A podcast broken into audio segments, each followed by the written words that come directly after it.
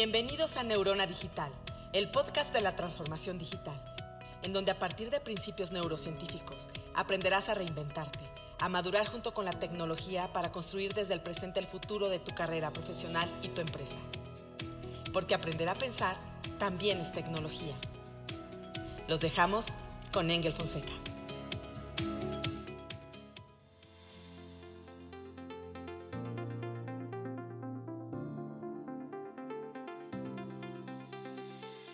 ¿Qué tal todos? Bienvenidos a este nuevo episodio donde vamos a estar hablando sobre cómo desconfigurar el miedo al futuro. El miedo al futuro es un tema sumamente interesante y la verdad es que yo quería traer a una persona especialista en el tema del miedo y la ansiedad, que es Ciali Saturno, es una maestra en psicoanálisis y licenciada en psicología clínica.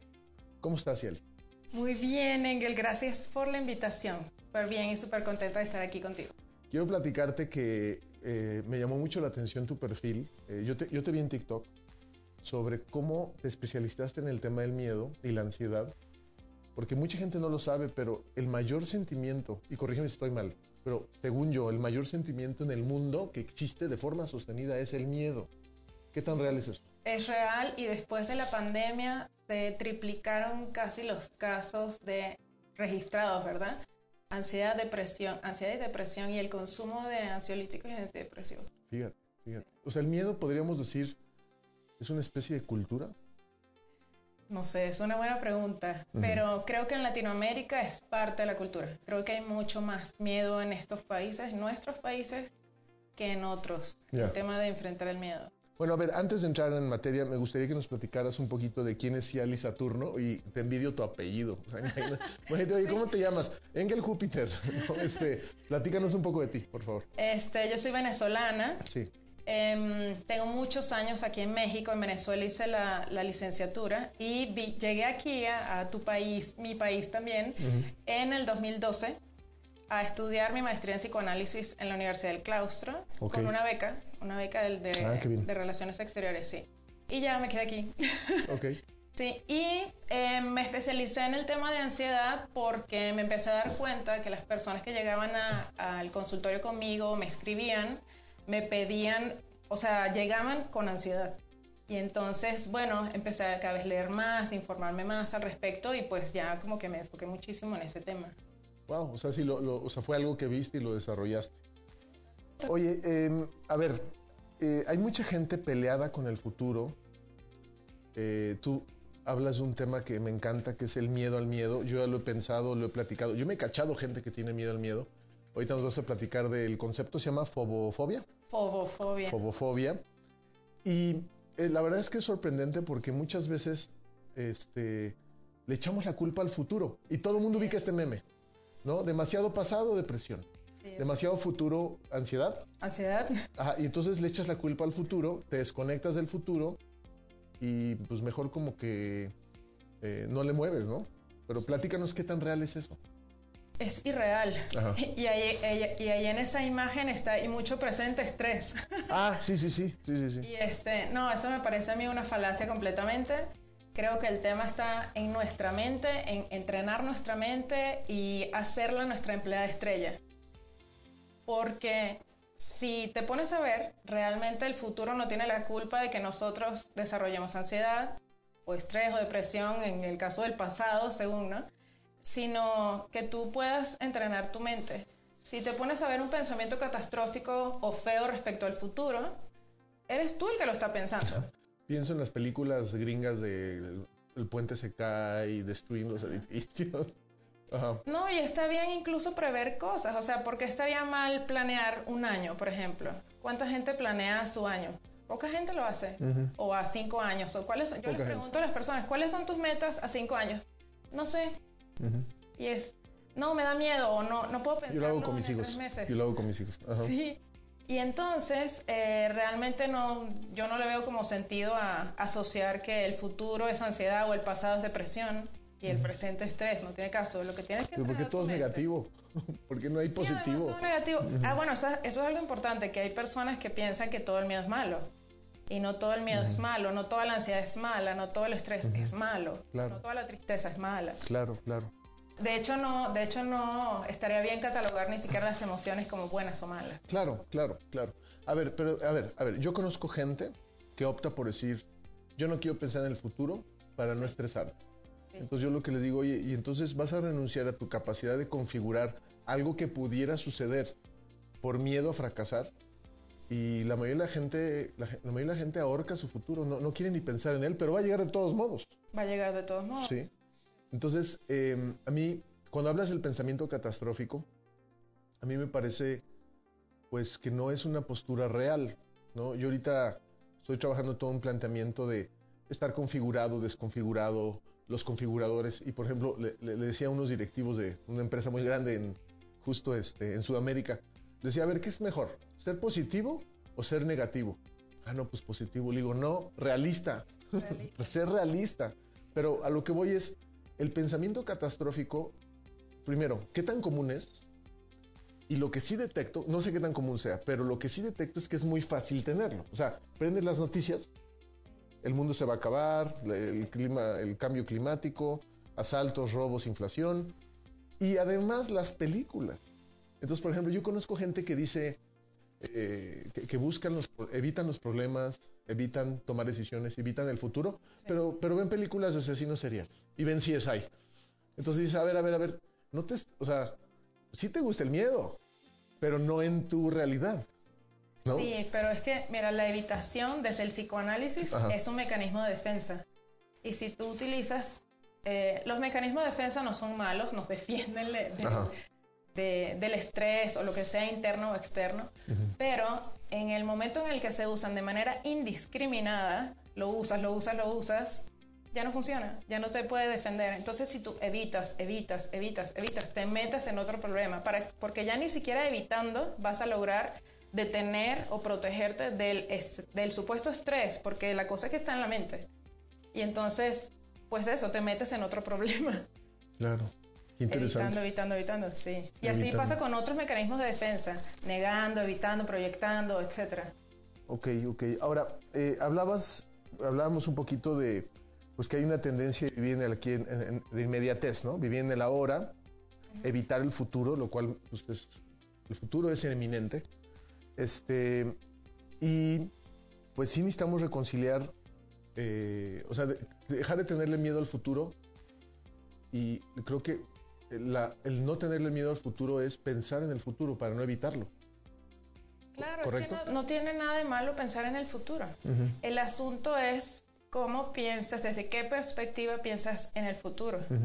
Porque si me preguntabas, ¿qué tan común son los pensamientos catastróficos? Son muy comunes, todos tenemos pensamientos catastróficos. El problema está en cuando, cuando te impiden vivir tu día a día normal. O sea, si llega, imagínate, yo hablaba eso ayer con un amigo, em, ves a un niño comiendo un caramelo que no es apto para su edad, por ejemplo, que es muy grande o algo así. Imagínate que no pensáramos nada y, y a lo mejor se puede ahogar con ese caramelo. Sí, sí, es una probabilidad. Es una probabilidad. Entonces, si no piensas en eso y no lo cuidas, es probable que se pueda ahogar. Claro. Entonces, no tendría realmente algo de malo pensar, se puede ahogar. O sea, aceptar el abanico de probabilidades, pero no solo ver una opción. Claro, no solo, hay, hay millones de opciones. Entonces, pero no pasa nada. Es, ten cuidado con ese caramelo, por ejemplo, y ya. No tendría por qué, no, se va a morir y entonces yo me voy a quedar sin hijos, que ese es el problema de los pensamientos catastróficos, que te llevan en, como dicen aquí, ¿no? como gorda en tobogán. Te vas, te vas, te vas en el pensamiento catastrófico y te, empieza a imposibilitar vivir tu día a día normal. Y te genera un sesgo, ¿no? Porque hacia cualquier objeto de estudio, cuando te casas con un solo ángulo y anulas todos los demás, ya tienes un punto ciego. Claro, claro, claro. Bueno, y eh, no tenemos la capacidad de ver todas las opciones tampoco, ¿no? Pero a lo que voy es como, no necesariamente un pensamiento catastrófico es algo malo, no necesariamente un pensamiento catastrófico es tengo ansiedad o soy fobofóbico o, ¿sabes? No, no necesariamente. Eh, me ha tocado atender gente como, si me siento mal porque me pasa esto y esto y esto. Eso es normal, no necesitas terapia, no pasa nada. Y lo dices tú. Podrías decir sin terapia. Claro. porque eres profesional. Ok, ahora, a ver, eh, yo tengo alergia a ciertas cosas. Por ejemplo, yo tengo alergia al club del... Todo lo que tenga que ver o se parezca al club de los optimistas y el 80% de los libros... Perdón. O sea, hay N cantidad de libros de autoayuda y hay una cultura, y, tú, tú me lo decías muy bien, o sea, hay toda una cultura como de si tener o estar saludable emocionalmente implicara solo ver lo bueno de la vida, lo cual no es realista, y vivir como anestesiado, ¿no? Como anestesiado. y perdón por lo del restaurante que dije. Lo puedes tapar, ¿no? El ok, ya, gracias. Sí. Sí. Em, es la tendencia de la aquí y la hora malentendida. Em, a mí no me gusta esa idea. No me gusta. Casi la odio. No la odio, pero casi la odio. que lo que este odias, lo que rechazas atrás. casi la odio. Entonces, eh, está bien que disfrutemos nuestros días, este momento, lo estamos disfrutando, estamos platicando, está bien y disfrutamos eso. Pero eso no implica que yo eh, me meta en mi cajita de solo el presente, solo el aquí y el ahora. Porque imagínate todo lo que hemos vivido en el pasado, todas las experiencias que tenemos que nos han llevado a este punto, las tendríamos que bloquear. No, es, es absurdo. O el futuro. Entonces no podemos pensar en el futuro, es absurdo. Entonces las personas tienden en esta cultura de la inmediatez a llenarse, a provocarse dopamina en el cerebro y a estar, a no conectar con la realidad. O sea, porque es muy fácil tomar el teléfono y ponerse a ver redes sociales. Es muy fácil ir a comer chocolate y azúcar en vez de hacer dieta o, comer sano. O sea, hay muchas cosas implicadas, pero el asunto es que es más fácil y evidentemente a nadie le gusta sentir angustia, sentir miedo. Pero si nos habituamos a eso, si pudiésemos un pasito a la vez, porque también la tendencia es como, ya, mañana quiero ser otro, quiero cambiar, eso no ocurre así. Pero si tú asumes tu realidad y tus cosas, tus metas, tu pasado, todo, y puedes como trazar no solo una línea, como un abanico de, de posibilidades, de cosas, de mejoras, etcétera, está muy bien, o sea, no va a pasar nada, el, pasado, el presente o el futuro no tiene que ver, es tu mente. Si la entrenas, funciona mejor. Oye, pero la verdad es que la tenemos muy fácil versus nuestros ancestros. O sea, o sea, o sea nuestros ancestros, a ver, hace dos mil años vivíamos en promedio 30 años, la gente se moría por una muela, este no había, si te enfermabas, este, algo hiciste mal y los dioses estaban enojados, enojados contigo, de repente entraban a saquear todo tu pueblo y mataban y ni derechos humanos existían, no había la ONU, o sea, a lo que voy es, eh, nos hemos hecho tan chillones, eh, tan vulnerables, con un, considero que hay toda una cultura, y yo sé que han atacado mucho los millennials, pero no nada más los millennials, hay toda una cultura de autocompasión, de que estar solo es malo, ay, pobrecito está solo. O sea, hay, toda una configuración de estar agonizando constantemente. Este, y la verdad es que la tenemos más, ah, o por ejemplo, toda esta línea editorial donde antihumano, ¿no? Y lo veo mucho con la gente que ama mucho los animales. Yo amo los animales. Pero toda esta gente que dice, no, pues sí, malditos ah, humanos, por eso quiero más a mi perro. Digo, sí, pero tú también eres humano. O sea, rechazar a los humanos es rechazar a ti mismo. ¿sí? Entonces hay todo un tema de, este, de estar mal, de tener que estar mal. Y, yo, y, perdón lo que te voy a decir, pero yo lo que he detectado es que aunque hay muchas formas de aprender, nos hemos vuelto adictos a sentir para aprender. Y si no lo siento, ah, pues igual y no es verdad. O sea, hay, hay, un tema de mucha vulnerabilidad eh, inconsciente, ¿no? Digo, perdón, me, me, desvío un poco, pero sí creo que al, al final eh, el, tener miedo para mí es positivo y te lo compartí en corto porque en mi mente y en mi racional, digo, yo no tengo tu formación científica, pero yo lo que he sintetizado es que el miedo existe en mí y, ahorita quiero que me corrijas porque algo me habías dicho que no era tal cual, pero me encanta que me corrijas y estar equivocado, ¿eh? Pero yo lo que, yo la forma o el romanticismo que tengo con mi miedo es que el miedo es una brújula para mostrarme lo que ignoro. Entonces, me encanta encontrar lo que me da miedo. Me encanta, me encanta, me encanta y me encanta. O sea, obviamente no voy a exponer mi vida a, lo tonto, pero... Y, yo, yo, he volteado un poquito la idea, incluso tengo a veces la idea de darle miedo al miedo. De, yo arrinconar a mi miedo, ¿no? Entonces, perdón este ejemplo medio infantil, pero yo, yo le digo a muchas personas, muchos CEOs, directivos que coacheo, le digo, necesitas darle miedo a tu miedo Porque si no, es, si no es un Venom que se te monta y te come, ¿no? Pero perdón, te mezclé como tres cosas. El punto es, el punto es, ¿qué está pasando con todo este movimiento de la inteligencia emocional, del wellness, que parecería que es más del club de los optimistas que algo realista? Porque la vida tiene cosas horribles y cosas maravillosas. Así es la vida. Pero solo tapar un ojo y solo ver una cosa es muy peligroso, ¿no? Es muy peligroso. Te voy a poner un ejemplo que me contaba una mamá en consulta. Sí. Me dice, a mi hijo le hicieron bullying, su hijo de 10 años, Sí. en el colegio.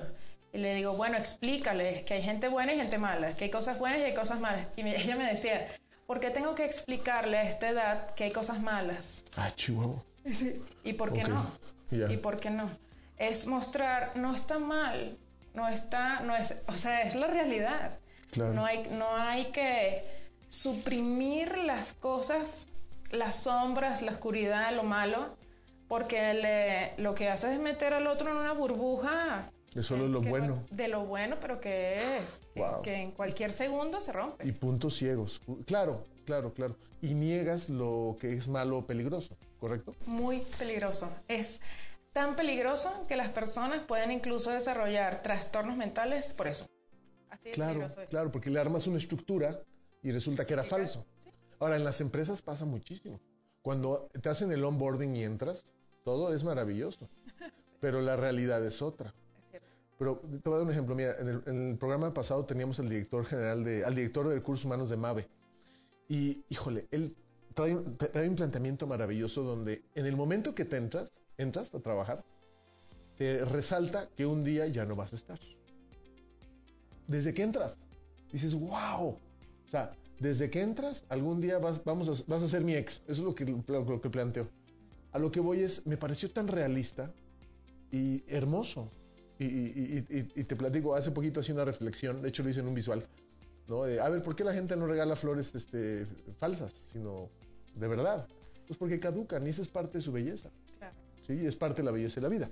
Pero lo que voy es, en las empresas hay todo un tema de onboarding, de te crean una expectativa cuando entras a trabajar o realidad. ¿Cómo sería que en las empresas te dijeran, mira, sí es una empresa maravillosa, sí vas a ganar mucho, pero hay un poco de machismo, pero hay clasismo, pero eh, son, eh, son, eh, te explotan mucho, pero estamos en esto. Sería mucho más saludable, ¿no?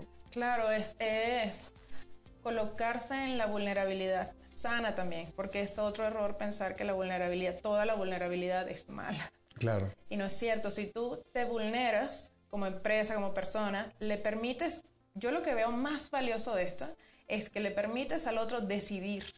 Pero mucha gente no quiere porque les da miedo volverse vulnerables porque el otro puede decir no quiero. Y no queremos, no queremos eso, ¿no? No todo el mundo está dispuesto a eso. Pero si tú te colocas en la vulnerabilidad y le permites al otro decidir, es muchísimo más fácil crear estrategias para crecer, para apalancarse de la vulnerabilidad y crecer. Y eso sí pasa en las empresas y le pasa muchísimo a la gente. ¿cómo te fomento decidir si el escenario que te pinto es totalmente perfecto? Te estoy manipulando. Sí, de cierta manera Sí. podríamos verlo así. Claro, claro. Ahora, eh, ¿cuál es la, la- a- Hablabas del miedo al miedo. ¿Cuáles son las consecuencias de no enfrentar a tu miedo? Como persona, como profesionista. Aisla yo principalmente pienso que el aislamiento. Ok. y el fracaso como por default, porque eh, si no te permites hacer, lo que va a pasar es que te empiezas a medir. Te mides, te mides, te mides, te mides, por todas partes te metes en una cajita y cómo sales de ahí. Cada vez va siendo peor. Es como que vas en un... A ver, a ver, tú me estás diciendo que hay mucha gente que dice que vive soledad, pero en realidad se está aislando porque evitan enfrentar sus miedos. Sí, hay gente así. ¡Wow! ¿Qué, qué forma tan inteligente de, bueno, entre comillas, qué forma tan, la palabra pienso en inglés es clever, tan astuta de enmascarar o de engañar que vives soledad, pero en realidad eres un cobarde, perdón el término, pero estás huyendo de tus miedos. Claro, te aíslas. Es una defensa, es una supuesta defensa. Y es, pero si te aíslas, es que mira, si te da miedo, no sé, cruzar la calle. Eh, No voy a cruzar la calle. Evito calles. Evito calles. sí, sí, sí, sí. Pero la evitación es un mecanismo de defensa. Tú crees que te estás cuidando, pero no. Ahora, a nivel profesional hay gente que le tiene miedo al éxito, Claro, también. le miedo al dinero. Pero si hay incertidumbre, imagínate a alguien que nunca ha tenido éxito en algo. Que hay ahí incertidumbre. Entonces, a la gente no le gusta la incertidumbre. Se incomodan demasiado con la incertidumbre, con el no saber qué va a pasar. ¿Miedo al conocimiento también? Miedo al conocimiento, claro. Yo creo, ah, puede haber miedo a todo. Si ves la lista de fobias que son miedos exagerados a algo, es casi infinita. Wow. Sí, hay muchísimas, muchísimas. Ya ni, ni me las sé, hay muchísimas. Entonces, hay, hay que tener mucha introspección y hay que ser autocrítico y hay que preguntarle a otros también. ¿Tú qué ves de mí que no, que no sé, te hace ruido? Eso está bien, exponernos con gente eligiendo bien, ¿no? Tampoco así a lo, a lo tonto. Pero yo pienso que eso está bien. Fíjate que hace, creo que el año antepasado grababa un, episodio y de hecho escribí un artículo y demás. Yo llevo estudiando el tema del miedo, pero desde el tema neurocientífico y mucho porque trabajo el cómo decodificar paradigmas, sesgos en empresas. Y este y algo que, que he detectado o que detecté y corrígeme si estoy mal es que eh, la gente no solamente defienda su miedo, lo racionaliza o en un intento res- lo busca racionalizar. Es decir, he conocido mucha gente que no toma decisiones, tiene miedo y crean toda una argumentación de, de- de engaño, ¿eh? claro. Pero no solo eso, te exigen que tú lo creas. Entonces, este, yo, yo, soy padre de un adolescente de 15 años que le digo, le digo, hijo, por favor no seas político porque acabas de presidente. O sea, tiene una capacidad de autoengaño impresionante, pero nada más eso, te busca convencer a ti. Pero si no estás de acuerdo, se enoja. Y digo, ¿sabes por qué estás enojado, verdad? Porque no me logras convencer, ¿no? Pero lo- a, lo- que quiero llegar es que este, creo que eh, lo hablábamos un poquito en el inicio, sí existe el miedo al miedo, pero en realidad es un problema imaginario. ¿Correcto? Bueno, más que imaginario, es un problema tuyo en la mente. Ok, ok. Sí, porque los síntomas son reales. Ok, ok, ok. Entonces, aunque tú lo inventas en tu mente, tu cuerpo lo asimila como real. Claro, mira, la gente, por ejemplo, con un episodio, con un ataque de pánico, que es la peor expresión de la ansiedad, literalmente llegan a emergencias de un hospital. O sea, una persona puede llegar a emergencias sintiendo que se va a morir. Porque el cerebro no sabe diferenciar entre el estímulo real o inventado. ¿Correcto? Em, Corrígeme si estoy mal en mis términos. puede, o sea, sí, puede ser algo interno o puede ser algo externo. Lo externo puede ser rea- algo real. Lo interno puede ser algo real, un trauma que no has trabajado, por ejemplo, que es real. Lo que pasa es que, bueno, como una serie de mecanismos hacen que se mantengan como inconscientes o en segundo plano y no lo detectas en el momento. De hecho, un, un ataque de pánico es mucho más probable que ocurra en un momento de calma que en un momento de estrés. Y eso es algo curioso. Pero bueno, el punto es que la gente puede llegar a emergencias y en el hospital les dicen, no tienes nada. Uh, que- oye, entonces sientes que te Entonces, estás es- volviendo loco. Exacto, es peor. Qué horrible. las personas creen justo eso. Entonces, si no tengo nada, me estoy volviendo loco. Y tu autoconcepto empieza a deteriorarse. Totalmente, totalmente. Wow. Esa es otra, que la gente trabaja mucho autoestima, pero si tú no, tu autoestima, digamos, es más emocional, pero el autoconcepto es más mental. Oh, ok. Y Autoconcepto, mente- autoestima. No, no lo había ni pensado. Ok. Pero la mente es la brújula de las emociones. Por eso para mí en psicoterapia es muchísimo más importante entrenar la mente que trabajar emociones. Wow. Porque van, va a llegar ahí, va a llegar a un punto ahí. O sea, no es tan, tan necesario. O sea, sí lo trabajamos, pero no Y no hay emociones sin mente, pero sí hay mente sin emociones. Sí, es más pro, o sea, si tú entrenas tu mente, digamos que acomodas el autoconcepto, que alguien con un miedo irracional, lo que sea, ansiedad, ajusta su autoconcepto y lo presionamos, lo presionamos. Yo trabajo eso con la gente. Y este, llega un punto, mira, eh, hace dos semanas alguien en sesión se pone a llorar de felicidad porque en más de una semana y media no tenía ansiedad. Me dice, es que me siento rara de no tener ansiedad. Wow. Eso es. Y cero, cero, te juro, no hemos trabajado emociones ni Me encanta. autoestima. La mente. Me encanta, me encanta. Yo, fíjate que yo he llegado a lo mismo en otras palabras. Por ejemplo, yo hablo del hombre orquesta.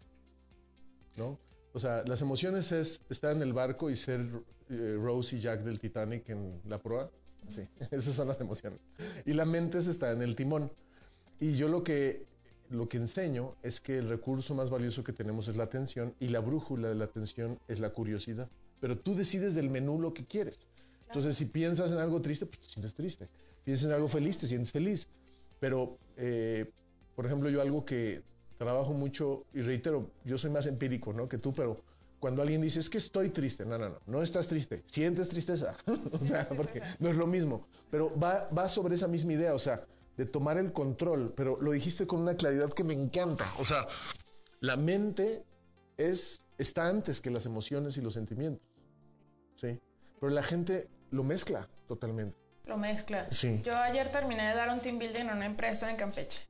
Todas en, parte del team building, las personas, ves, lo ves, cómo las personas toman decisiones desde las emociones. Mm. Y no estoy diciendo que todas las decisiones no involucran las emociones. Claro, claro. ¿no? y, que te aísles de ti, o sea, no, es eso. No, no, no. Pero hay decisiones que no podemos tomar con las emociones. No podemos. si nos dejamos, claro, se sesga, es peligroso. Oye, pienso en tortugas. Por ejemplo, ¿cómo es un CEO, el director general de una empresa con miedo? O un vicepresidente o un director. Y lo que me viene a la cabeza, y quiero que me corrijas si estoy mal, es son personas que se respaldan en la jerarquía, se respaldan en el clasismo, se respaldan en son amigos o sobrinos de alguien. Yo llegué hace unos años a la conclusión de que la arrogancia es miedo. Es un, es un, es una, es una, hasta una, es una careta que necesitas tener para, para protegerte. Este, ¿qué tan real es eso, Ciali? Perdón todos, todos, todos utilizamos mecanismos de defensa para cuidarnos, para cuidar nuestra, nuestra integridad. Pero una mente no entrenada va a utilizar mecanismos de defensa en situaciones que no se requieren mecanismos de defensa. O sea, se va a defender cuando no necesita ser defendido. Se va a defender cuando no necesita ser defendido. Entonces. ¿Y eso es miedo al miedo? ¿Eso es miedo al miedo? Podría ser miedo al miedo. Podría ser.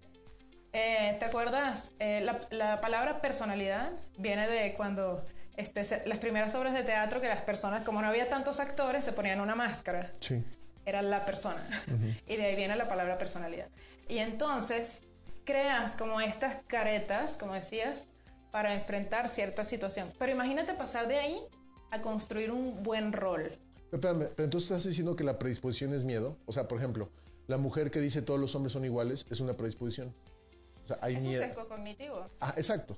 Eh, es que todos los mexicanos son iguales. Eso en psicología eh, se llaman distorsiones cognitivas. Claro. Un sesgo cognitivo, una, eh, un pensamiento limitado. Pero entonces me predispongo a todo lo que se parezca porque tengo miedo a que se repita algo específico. Por ejemplo, puede ser.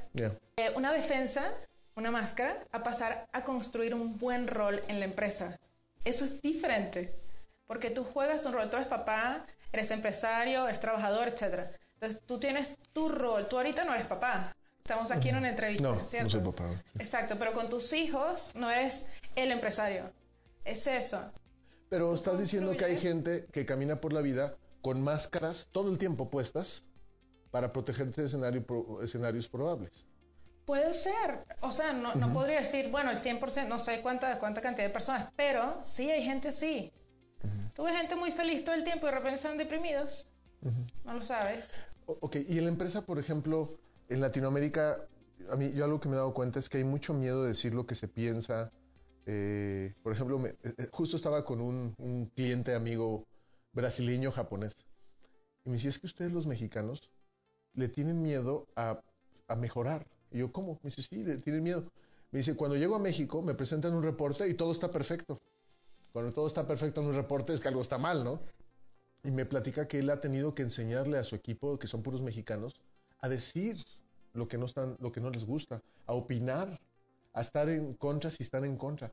Pero hay como hay un código de que ser bueno o ser buen empleado es estar de acuerdo con todo.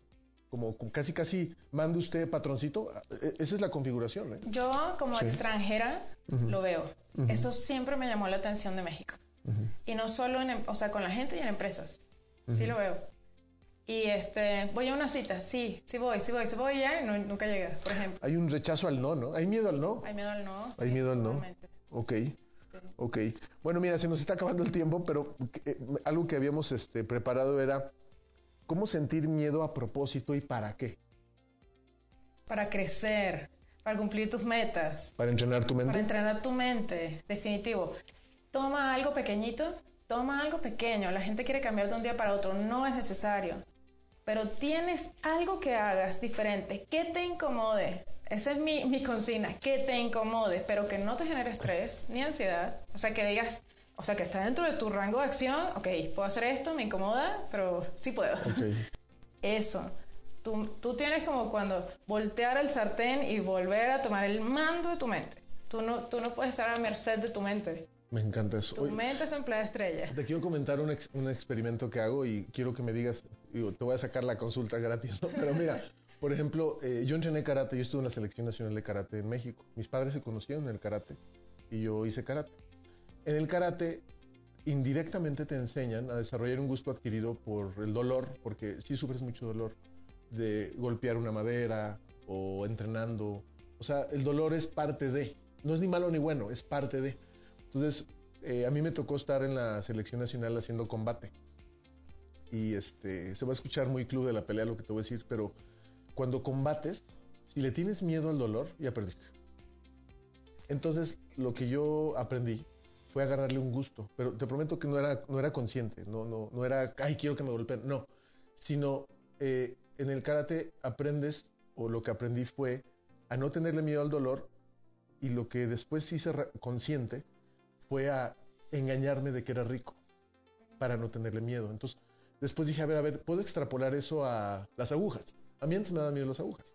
Entonces dije, a ver, ¿qué pasa si engaño a mi cerebro de que el que me inyecten es rico? Y lo hago parecer hasta como deseo. Y te prometo que hoy lo que me sucede es que cuando me van a inyectar, digo, ay, qué rico, qué rico, qué rico, ay, ya que me inyecten. Ya se acabó.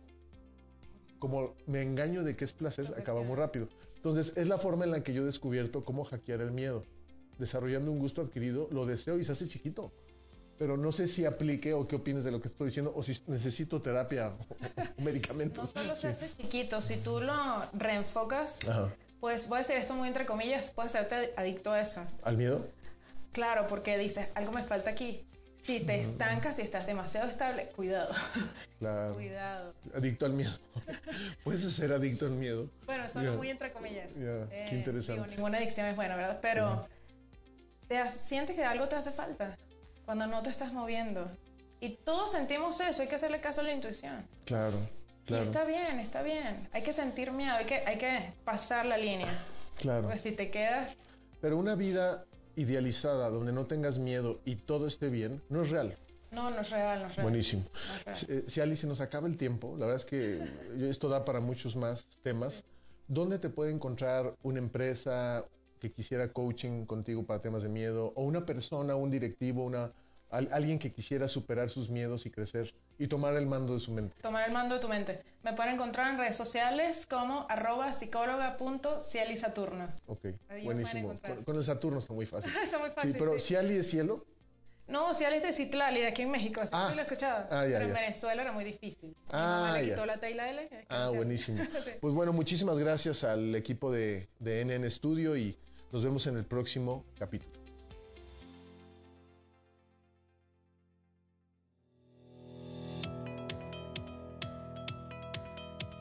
Gracias por acompañarnos en Neurona Digital con Engel Fonseca. No te pierdas el próximo episodio.